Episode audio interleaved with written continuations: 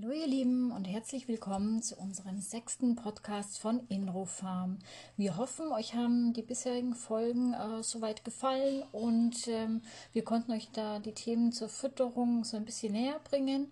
Und ähm, heute würden wir gerne noch mal ein bisschen das Thema Hafer anschneiden, weil wir doch die ein oder anderen Anfragen und Anmerkungen hatten zu dem Thema und wir euch einfach noch so ein bisschen die Verträglichkeit erklären wollen, was genau im Hafer drin steckt ähm, und äh, auch die richtige Ration, äh, auf die ihr achten solltet. Den Stich der Hafer sagen wir, wenn von aufgetretenen oder übermütigen Mitmenschen die Rede ist. Tatsächlich stammt diese Redewendung aus der Pferdefütterung und wird schon seit dem 16. Jahrhundert verwendet. Wir klären heute, was dran ist an dieser Redensart und warum dieses Getreide ein erstklassiges Pferdefutter ist. Dabei werfen wir einen kritischen Blick auf Mythen, die sich hartnäckig halten und hinterfragen auch noch die eigene Fütterung.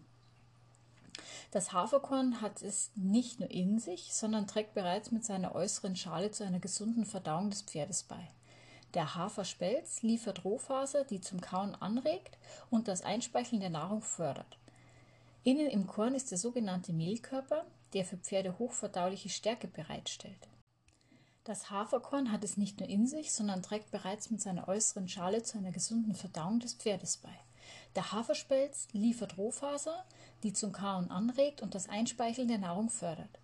Innen im Korn ist der sogenannte Mehlkörper, der für Pferde hochverdauliche Stärke bereitstellt. Kein anderes Getreide ist für den empfindlichen Verdauungstrakt des Pferdes bekömmlicher als Hafer. Das liegt daran, dass die enthaltenen Kohlenhydrate bis zu 90 Prozent im Dünndarm aufgespalten und verdaut werden. Bei anderen Getreidearten gelangt wesentlich mehr unverdauliche Stärke in den Dickdarm. Sie erschwert die Verdauung, stört die Darmflora und belastet in der Folge den gesamten Stoffwechsel. Eine gute Verdaulichkeit des Getreides bedeutet natürlich auch, dass seine Inhaltsstoffe vom Körper leicht aufgenommen und verwertet werden können. Hafer liefert Pferden eine ganze Menge an wertvollen Inhaltsstoffen. Wieder wären Spurenelemente, zum Beispiel Zink, Eisen, Mangan und Kupfer, Vitamine, B-Vitamine, Vitamin E, auch Mineralstoffe wie Calcium, Magnesium, Kalium und Phosphor. Essentielle Aminosäuren sind wichtig für den Muskelaufbau und die Stoffwechselprozesse und auch Schleimstoffe, die schützende Wirkung auf den Magen. Das klingt nach einem großen Vorrat an Vitalstoffen. Aber Vorsicht, Hafer reicht nicht aus, um den Nährstoffbedarf des Pferdes vollständig zu decken.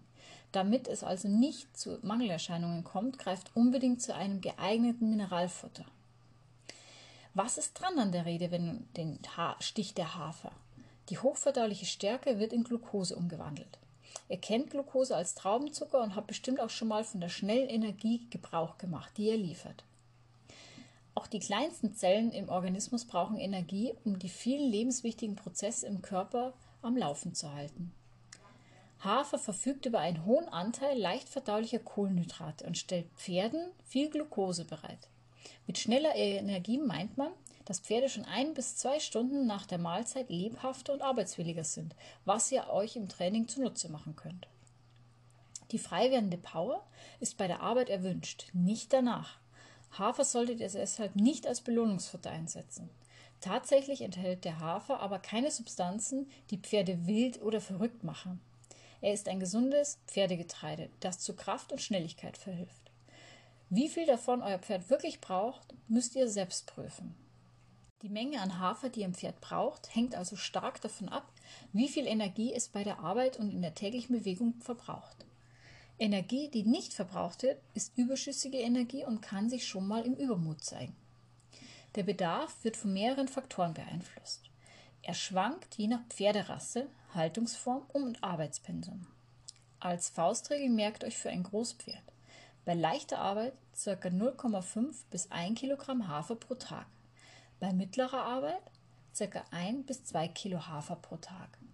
Wichtig ist immer, die tägliche Haferration auf mehrere Mahlzeiten aufzuteilen, um den Magen-Darm-Trakt nicht zu überlasten. Sport- und Leistungspferde brauchen mehr Energie, dürfen aber auch keine zu großen Einzelportionen an Getreide bekommen. Mehr als 1,5 Kilogramm pro Mahlzeit sollten es auch bei hohem Arbeitspensum nicht sein. Knackpunkt bei der Haferfütterung ist, dass viele Pferdehalter und Reiter die Arbeitsleistung des Pferdes einfach überschätzen. Steh- und Ruhetage sowie Tage, an denen gemütlich am langen Zügel ins Gelände gebummelt wird, müssen bei der Kraftfuttermenge berücksichtigt werden. In vielen Stellen wird aber täglich das Gleiche gefüttert. Dann kann es schon mal vorkommen, dass plötzlich zu viel Pferdeenergie frei wird. Hafer als Futter für das Arbeitstier Pferd wurde auch früher an die geforderte Leistung angepasst.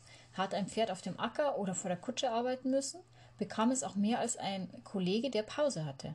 Daran seht ihr, dass es eigentlich nicht richtig ist, wenn der Hafer verdrängt wird von Müslis oder schwerverdaulichen Getreidearten.